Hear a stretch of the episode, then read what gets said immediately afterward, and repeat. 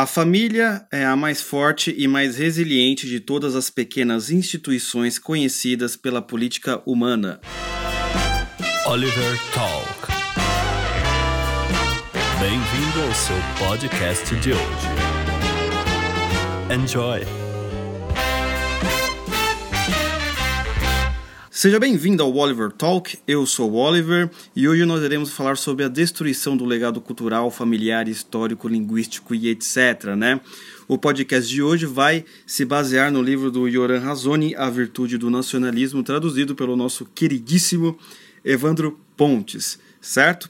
Antes, quer cupons de descontos para suas compras e ainda ganhar dinheiro de volta? Então, não esqueça de se inscrever no Ache Cupom, certo? Esse podcast é um oferecimento dessa empresa, correto? Nossa parceira aqui. Vai estar um link aí na descrição, que é http barra barra barra Oliver Talk, né? O link vai estar aqui na descrição e você vai poder se cadastrar em menos de 7 segundos e já ter seus cupons de descontos em várias lojas para comprar seus livros, né? Seus joguinhos e por aí vai. Correto? Então, é, esse podcast eu. Enquanto eu estava lendo o livro do Yoran Razoni, que eu acabei terminando ele hoje, exatamente a meia-noite e meia, né, estou fazendo esse podcast nesse momento, é uma hora da manhã, né, uma e onze, exatamente uma hora e onze da manhã no horário de Brasília. Eu estava pensando sobre é, uma declaração que foi feita né, num evento chamado Democracia em Colapso, correto? É, em que uma das é, apresentadoras do palestrantes, né, Amanda Palha, que é travesti, feminista, comunista, ela falou uma frase assim, vamos dizer, interessante ou óbvia, né, no meio da palestra. Ela estava explicando sobre o legado LGBT, legado, o legado feminista, né? E que muitas vezes o pessoal mais progressista tem medo de declarar que não, que nós não queremos destruir a família, nós só queremos ter a nossa vida em paz. E ela falou: não, nós não podemos mais falar isso, nós realmente temos que falar o seguinte: nós queremos destruir a família, nós queremos destruir a família tradicional, certo? Esse trecho eu gostaria de colocar para vocês é, o, o áudio inteiro que ela disse, mas eu não posso porque o podcast vai para o YouTube e esse evento é da TV Boitempos, caras. Eu, o YouTube vai avisar para eles. Os caras vão dar strike no canal, vai ser mau problema, né? Mas você pode encontrar o trecho inteiro, é só você dar um. ir no YouTube colocar Democracia em Colapso, Amanda Palha. Né? Então, Amanda Palha. Então vamos aqui na nossa meditação, né? Eu quero dividir, esse podcast em três partes, né? Essa fala da militante LGBT, uma reflexão sobre os vínculos de lealdade no livro do Yoran Razoni e partindo dessa reflexão, qual, partindo dessa reflexão, o que exatamente é, Yoran Razoni tem para nos dizer nessa fala da, da Amanda Palha? Muito interessante. Então vamos analisar primeiro aspecto, né? Então, o que, que ela fala basicamente é o seguinte: nós queremos destruir a família tradicional. Não é? E nós não podemos mais esquecer isso. Né? Ela falando em outro momento que a direita ela fala pra gente como é burra. Vocês querem destruir a família tradicional, então vamos, vamos a gente quer destruir mesmo. Né?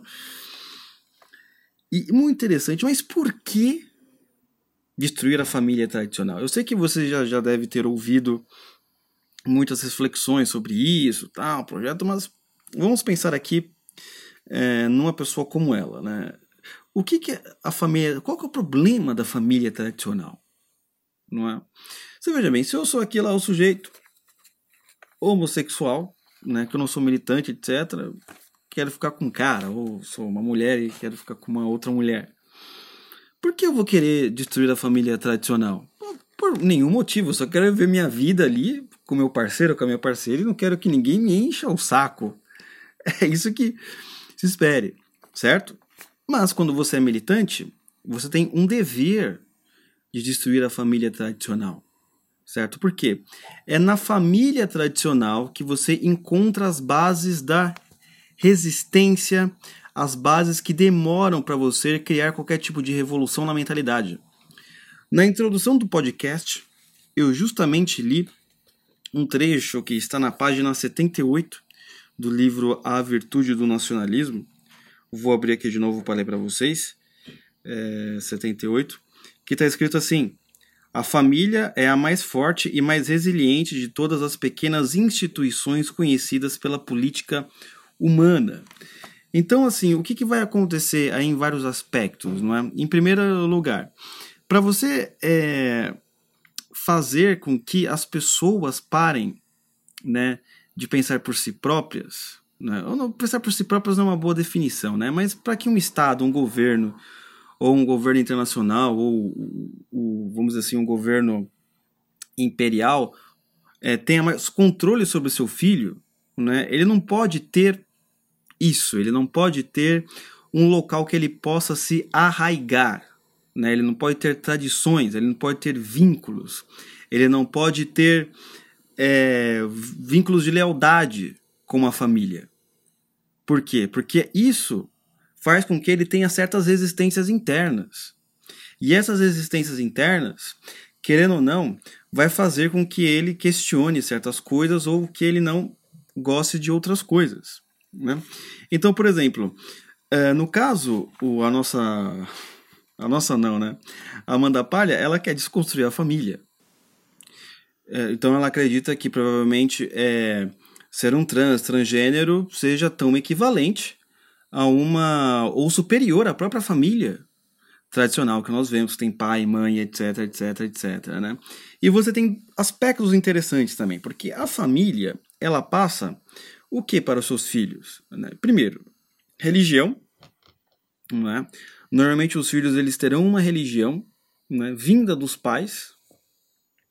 Mesmo que os pais não sejam religiosos, ou assim, não é frequentem a é, igreja todo santo domingo, ou uma sinagoga, ou sei lá o que, ele vai passar alguns princípios religiosos, querendo ou não, né? A moral, né? os dez mandamentos, né? não roubarás, não mentirás, etc, etc, etc, né? As tradições, eh, vamos dizer assim, como um país, por assim dizer, né, que você tem as festas da independência e, outras festas juninas, sei lá, festas, né, principalmente se for festas religiosas, né, casamento, amar alguém e etc, etc, etc, né. E a língua, né? Você vai ter a própria língua portuguesa e por aí vai. A, a, família ela transmite isso, né? Então, por exemplo, nós iremos ter. É... Esse é o ponto. Né? Então, primeiro ponto. É, no caso, a militância LGBT, ela quer destruir a família, porque a família traz uma resistência para uma revolução cultural de pensamento, e isso é um problema para eles.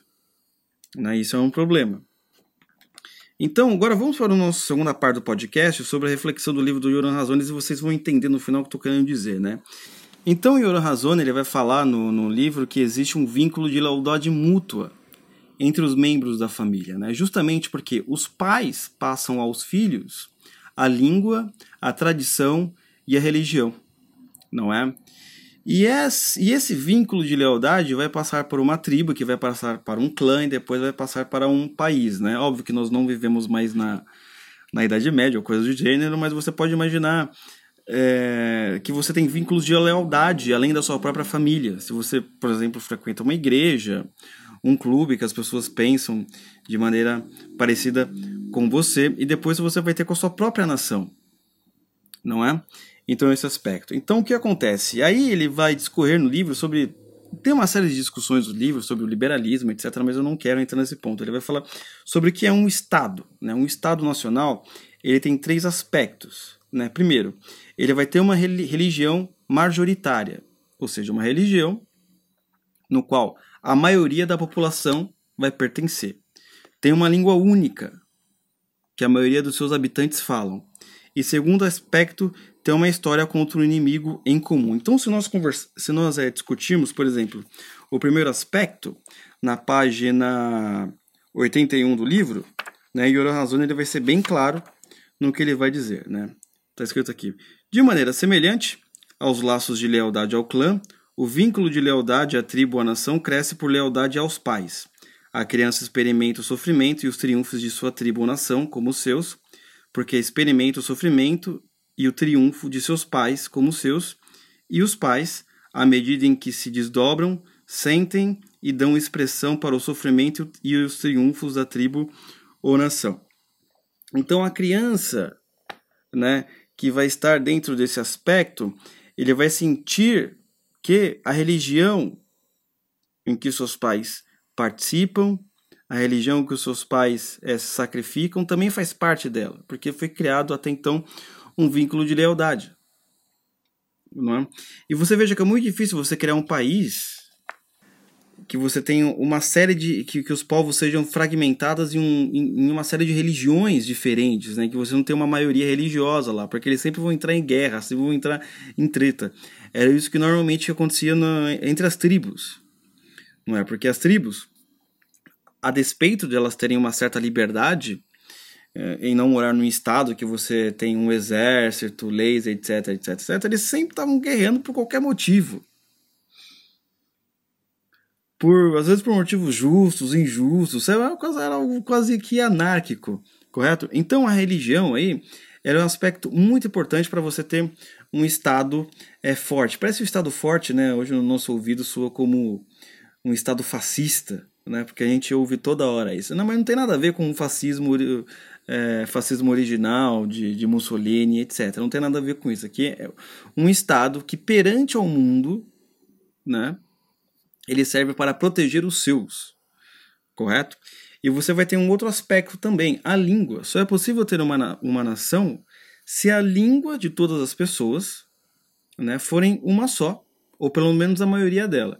Você veja bem que até hoje, países que você tem dezenas de línguas, é difícil não é, ter um, uma coesão interna.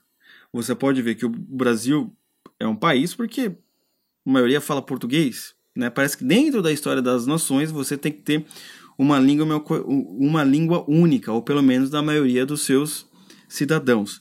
E o segundo aspecto, uma história contra um inimigo comum. Né? Então, se a gente ler aqui na página 82 do livro, Razone vai falar o seguinte. É, a lealdade mútua, que é revivida e fortalecida pela diversidade conjunta no presente. A solidariedade dos povos de língua inglesa tornou-se mais proeminente em sua luta comum contra o eixo das potências fascistas ou contra as nações comunistas, e a lealdade mútua dos hindus veio à tona durante a sua luta comum para libertar-se da dominação inglesa e muçulmana. Então olha que interessante, né? Isso lembra um pouco a história do Brasil, né? Os historiadores dizem que o Brasil nasceu justamente numa batalha contra os holandeses, né? Então parece que, de certa forma, quando aqueles povos tão diferentes, né, o português europeu, o indígena aqui das Américas e o africano é, ali da África, eles se juntaram contra um inimigo comum, não é? E isso faz com que esses povos se entrelacem, tenham uma história única, um destino único, por mais que tenham problemas aí no meio do percurso. Correto? Então esses são os três aspectos para você ter um estado forte e excelente né, no mundo. Então, pensando nisso, o que, que dá para a gente aplicar aqui no que a tal da Amanda Palha disse no começo? Né? Então, assim, quando você destrói a família, certo? Quando você destrói a família, você destrói essas três bases que Oran Razoni disse. Veja bem, essa reflexão que estou fazendo, ele não fala nada de LGBT, nada disso. Eu estou só aplicando uma meditação aqui. Por quê? Com a destruição da família, em primeiro lugar, você vai destruir os vínculos de lealdade que os filhos têm para com os pais. Não é logo. Os pais não irão passar mais a moral tradicional que se passava para os filhos. O que é certo, o que é errado, não é? o que é um homem, o que é uma mulher, e por aí vai. Então você não vai ter mais essa relação religiosa. Você enfraquece os laços, os vínculos de lealdade. Em segundo aspecto, a língua, não é? A destruição da família também faz com que a língua seja é, não, degenerada, será que é, mas corrompida. Você veja que o próprio Jordan Peterson ele enfrentou isso lá no Canadá, quando as pessoas estavam querendo mudar os pronomes não é? Então, assim, os próprios membros da família eles irão começar a se confundir. Né? Então, esse é um aspecto também muito interessante, porque você não vai ter a, a herança linguística, linguística não é o termo correto, mas a herança da língua que vem dos pais. Não basta só a escola nesse sentido. Tem várias coisas que a escola não conta. É? Então, terceiro, e o terceiro aspecto, não é? É a história, a herança, não é, contra o inimigo comum. Você veja bem, com a destruição da família, esse garoto, esse sujeito, não vai ter mais laços. Ele não terá mais raízes com que ele pode se firmar. Então, ele não vai ter mais uma história religiosa, né? Você imagina se o garoto é um judeu, né? Tem destruição da família, provavelmente ele não vai saber toda a história, dificilmente, né? Quando você não é, né? ou cristão, por aí vai, porque somente uma pessoa vai contar toda a história, e é o Estado. Só que é o seguinte, com o Estado fraquecido, porque você veja bem, quando você destrói os vínculos familiares, quando você tem a destruição da família, você vai ter a destruição da religião também, da língua e da história. Portanto, baseado naquilo que Yoran Razoni falou, você vai ter o que? Um Estado enfraquecido. Portanto, um Estado enfraquecido precisa de que alguém o domine. Correto? Porque ele já não tem mais o que fazer. Né? Então, nós podemos entrar aqui é uma discussão longa e árida, não, né? uma, uma, uma discussão longa e rica sobre vários desdobramentos disso. Mas eu quero dar um, um próprio exemplo no livro, que Oran Razone vai falar quase no, no, no final, que é sobre a própria União Europeia. Você tem a União Europeia ali, que é um Estado imperial, né, que você tem certas pessoas que vivem em Bruxelas e elas ditam as leis e as regras que os países membros da União Europeia devem obedecer. Ah, mas tem uma autonomia, uma flexibilidade pouquíssima. É por isso que a Inglaterra está saindo, ou melhor, está saindo exatamente hoje, nesta madrugada, certo? Grande Inglaterra, às vezes, muito bom isso daí que a Inglaterra está fazendo, certo? Então, você vai ficar à mercê né, de um Estado imperial que você não sabe, os caras eles não têm. Você pensa, pensa, o seguinte: imagina que o Brasil ele é dominado, sei lá, América Latina inteira também tem uma espécie de União Europeia. E quem começa a ditar as regras é um cara que vive, sei lá, no, no Suriname. Ele conhece a história do Brasil, ele sabe né, como o país se formou como nação? Não. Ele sabe qual é a maioria é, religiosa no Brasil e como são as tradições religiosas no país, como funciona? Não. Não é? Ele sabe o valor da língua, os grandes literatos, o que é? Também não. Então ele vai fa fazer aquilo que ele acha melhor. Não, porque eu acho que essas leis são as melhores porque eu aprendi com o professor tal, que são leis universais, abstratas, etc, etc, etc. Então, veja que quando você destrói a família, você vai ter a destruição do legado cultural, religioso e linguístico né, da própria língua. Esse é um aspecto muito importante e que pessoas com, como Amanda Palha, né, o nome da, da é, o nome da, da ativista ou do, da ativista, quer destruir. Por quê? Porque vai chegar outras pessoas, é? vamos dizer assim, burocratas iluminados, a galera progressista que, meu Deus do céu, são são incríveis e pessoal, esse pessoal acha eles assim de maneira. Enfim. E vai começar a ditar as regras. Por quê? Você tem um estado enfraquecido. Você não, o, o, o sujeito não tem mais vínculo, ele não tem mais raízes. Ele é só um joguete do sistema. Correto? Então, antes de a gente finalizar aqui, não deixe de entrar na Wake Up Império aqui do nosso amigo Romanini.